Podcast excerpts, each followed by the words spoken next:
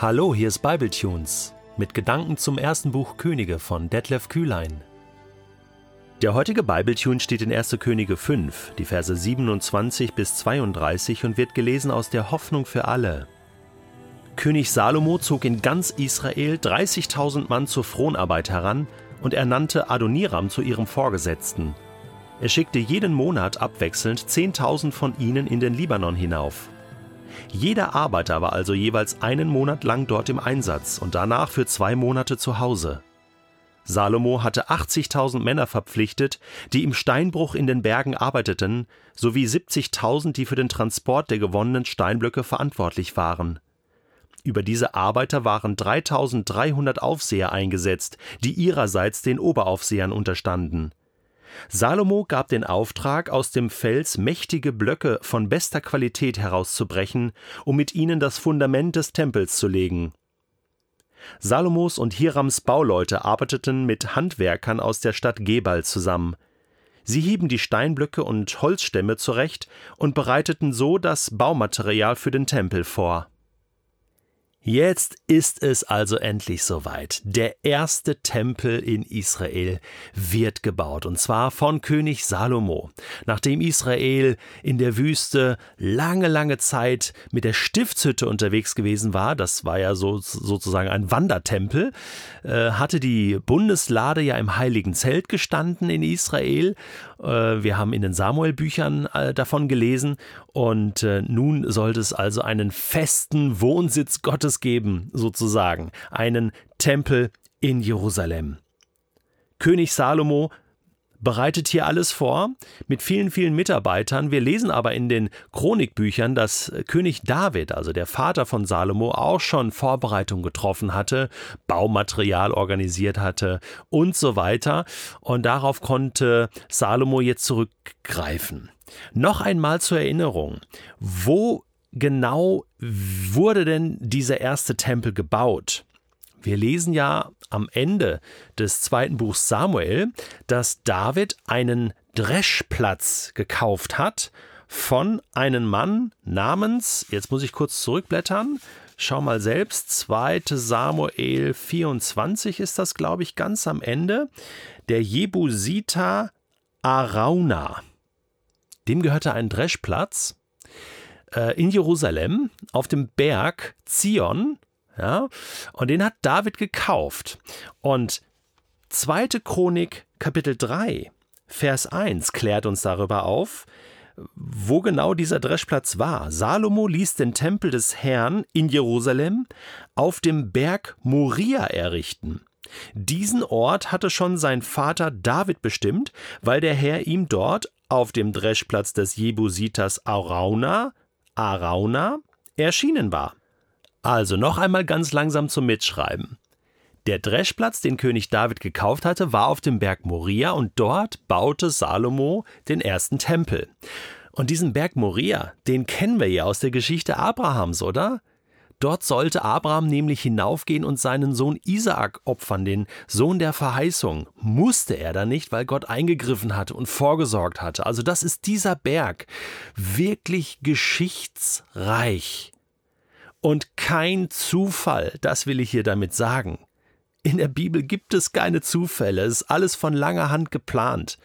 Nichts wird dem Zufall überlassen. Abraham war schon auf diesem Berg, wollte Isaak opfern, da beginnt ja mit dem Sohn der Verheißung die Geschichte Israels, oder? Und David kauft zufällig diesen Dreschplatz auf diesem Berg und Salomo baut jetzt den Tempel auf diesem Berg, wo ja dann im Allerheiligsten auch geopfert werden wird. Und so weiter und so fort. Und später wird Jesus außerhalb der Stadt von Jerusalem dort sterben auf Golgatha, auf der Schädelstätte. Und dann lesen wir doch in den Evangelien, dass der Vorhang im Allerheiligsten zerriss. Das fand alles dort auf diesem Berg Moria statt, wo Salomo jetzt diesen ersten Tempel baut. Das ist diese lange Geschichte. So gehört das zusammen. Und äh, deswegen ist das hier etwas Historisches, was jetzt hier passiert. Äh, und äh, König Salomo ist der, der also den ersten Tempel in Israel baut. Er zog in ganz Israel dafür 30.000 Mann zur Fronarbeit heran. Äh, man nimmt an, dass das keine Israeliten waren, sondern äh, fremde Bürger, ähm, zum Teil auch Kananiter, die ja noch lebten im Land oder sozusagen zugezogene. Ähm, Fronarbeit war nicht in dem Sinne Sklavenarbeit, sondern äh, ja, Arbeit, zu dem der König ähm, sozusagen aufrufen durfte, schon nicht ganz freiwillig, ja, äh, sondern sagt, so, das wird jetzt gemacht und dann musste dem Folge geleistet werden. Aber das war ja eine humane Sache hier, oder? Ich meine, er schickte jeden Monat abwechselnd 10.000 von ihnen in den Libanon hinauf. Äh, jeder Arbeiter war also jeweils einen Monat lang dort im Einsatz, Auslandseinsatz könnte man sagen, und danach wieder zwei Monate zu Hause bei der Familie womöglich ne, und konnte zu Hause alles erledigen das ist sehr human. Also für die damalige Zeit äh, wirklich Hut ab. Ähm, da gab es in Israel schon äh, wirklich humane Sonderbehandlung für äh, Fronenarbeiter, oder? Das muss man hier äh, schon sagen. Das war ein großer Unterschied zur Sklavenarbeit in Ägypten und in anderen, äh, äh, bei anderen Völkern. Und dann kamen insgesamt 150.000 Männer zum Einsatz ne, für die ganzen Steinarbeiten und für den Transport. Ich meine, ist klar, es gab damals keine Maschinen ja, und allein diese Fundamentsteine, von denen hier die Rede ist, ja, von bester Qualität, die wurden rausgehauen aus den Blöcken, äh, ja, und dann mussten die ja geschleppt werden. Ja, und, und ähm, ich war ja schon einige Male in Jerusalem und du kannst also die Fundamentausgrabungen vom Tempel kannst du dir anschauen. Da äh, werden diese Quadersteine freigelegt. Und ich meine, ich habe das so verstanden, das sind die, die äh, Salomo gelegt hat. Weil Herodes hat ja später keine neuen Fundamente gelegt. Der König Herodes hat den Tempel ja umgebaut, erweitert, erneuert. Natürlich drastisch, das war phänomenal. Der, Tempel war dann viel größer als das, was Salomo gebaut hat. Ähm, dann zur Zeit Jesu. Aber äh, diese Fundamentsteine lagen ja und die kannst du ähm, äh, sehen und die sind riesig keine Ahnung, wie die die geschleppt haben, ja. Ähm, aber auf der anderen Seite ähm, hatte man ja auch Erfahrung sammeln können, äh, ja. Durch die Arbeit damals in Ägypten äh, hatte man sozusagen auch das Know-how äh, und wusste, wie man äh, so große Steine bewegt. Und äh, das zeigt nur allein, dass man das heute noch beobachten kann, ja, diese Ausgrabungsstätten, da passiert ja immer mehr, die, die graben ja immer tiefer und finden immer mehr. Das belegt ja wirklich die Wahrheit auch dieser biblischen Texte, dass das tatsächlich passiert ist, dass es nicht hier Fake-Erzählungen sind, sondern, sondern dass es wirklich so passiert. Bin ich sehr froh darüber, dass sich Archäologie und äh, die biblischen Berichte hier auch treffen und, und dass man das sozusagen auch heute nachweisen kann. Es ist toll. Jetzt geht das los. 150.000 Mann arbeiten da, 3.300 Aufseher, alles super organisiert. Auch hier wieder die Intelligenz von, von Salomo. Und ich bin so an diesem Begriff Fundament hängen geblieben. So, äh, wir haben ja am Anfang darüber gesprochen, dass das alles kein Zufall ist und dass da eine, eine Heilsstrategie Gottes dahinter steckt. Er will ähm, Menschen erretten, er will ihnen begegnen und das ist durch diese Wohnung Gottes möglich. Und ich bin äh, bei diesen ganzen ähm, äh, Begriffen hier von Tempel und Fundament auf einen Text gestoßen im Neuen Testament. Und es ist interessant, äh, wie, wie äh, diese beiden Begriffe hier von Paulus im 1. Korintherbrief Kapitel 3 aufgegriffen werden. Ich lese dir das mal zum Abschluss vor.